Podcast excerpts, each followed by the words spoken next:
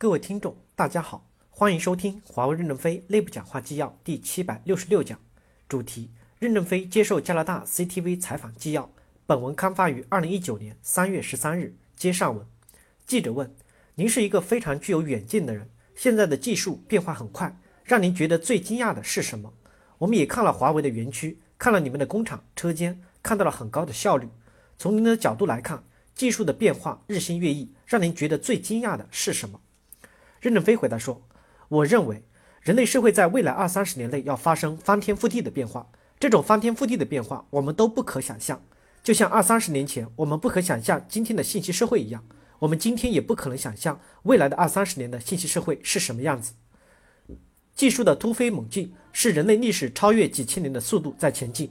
而我们公司能不能赶上这次的前进，我们认为是打个问号的。在人工智能的发展中，应该说二十多年前。”是加拿大的教授提出了人工智能的概念，当然也包括七八十年前英国的图灵提出了人工智能的概念，但是人类并没有认同。现在由于计算机的发达，传送技术的先进，人工智能就开始凸显。加拿大是具有很大优势的，三共人工智能之父都在加拿大。未来的社会可能需要很少的人就会产生很大的财富，多数人不能工作，不能工作就是好好的生活着，给他们钱养活。我不知道你们有没有参观我们的生产线。我们的生产线，比如二十秒钟就可以生产一部高档手机，从无到有。但是生产线上没多少人了，以后还可以减少到五到六个人就能完成，说明人工智能在生产上的发挥的效率会越来越高。那么加拿大这种国家，瑞士这种国家就会成为工业大国。为什么？因为人工智能一个人能代替十个人，加拿大就变成了三亿人口的工业大国，瑞士就变成了八千万人口的工业大国。德国就变成了八亿人口的工业大国，世界哪需要这么多的工业产品呢？因此，在新时代的进程中，对人工智能、新型计算机、新型研究这种突飞的猛、突飞的跃猛跃，我们也不知道自己会不会落伍。有人问我，三年以后华为会是什么样子？我回答说，可能就破产了。所以，我们必须要努力的与时间赛跑，赶上人类社会的变化。我们感到恐惧的不是美国对我们的打压，而是恐惧我们跟不上人类社会的发展。满足不了人们的需要。目前我们有一点领先，也可能我们是有害的。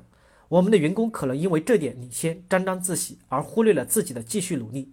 也许我们就会被人类的社会抛弃了。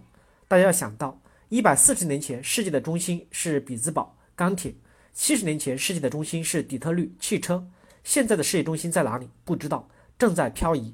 哪个国家有更好的机制、更开放的政策，哪个国家就会崛起成为最大的国家。不在乎人口的多少，因为以后的生产方式不需要人，或者需要很少很少的人。我们已经逐步实现了一点点的人工智能的生产方式。我举个例子，我们在非洲的实验室做了一种简单的人工智能，还不是完全的人工智能。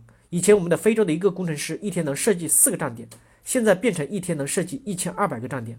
我们前年减少了一万多个工程师，因为不需要这么多工程师了。所以，人类社会未来的发展越来越有利于高文化、高素质。各种条件好的这种国家，人口逐渐不是优势了。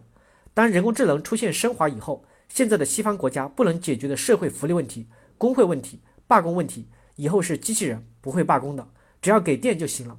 那么西方这些问题就解决了，真正能实现人工智能大规模的工业就会转向西方的发展。完全不能实现人工智能的生产方式，可能就往东南亚这些人工成本低的国家发展。中国正面临着夹心饼中间的这一层。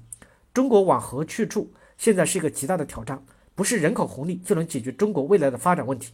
我们力求在这两者中怎么能生存下来，我们也不知道。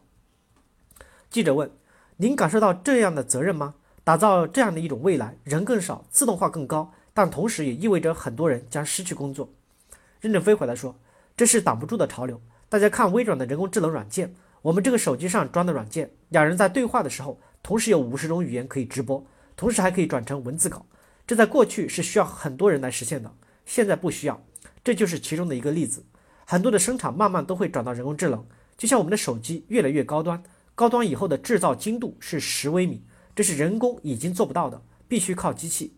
机器还不是靠数字，要靠图像的方法，所以生产的方式发生了很大的变化。西方是有优势的，因为西方的文化基础发达，过去由于社会福利问题、工会问题、罢工问题。牵制了西方的发展进程。一旦这些问题不存在，摆脱这些束缚以后，西方的文化和基础又会进入到高速社会发展。这时候，我们认为未来的二三十年会发生巨大的变化，谁赢谁输根本就搞不清楚。我们只是希望我们还能够活下来。感谢大家的收听，敬请期待下一讲内容。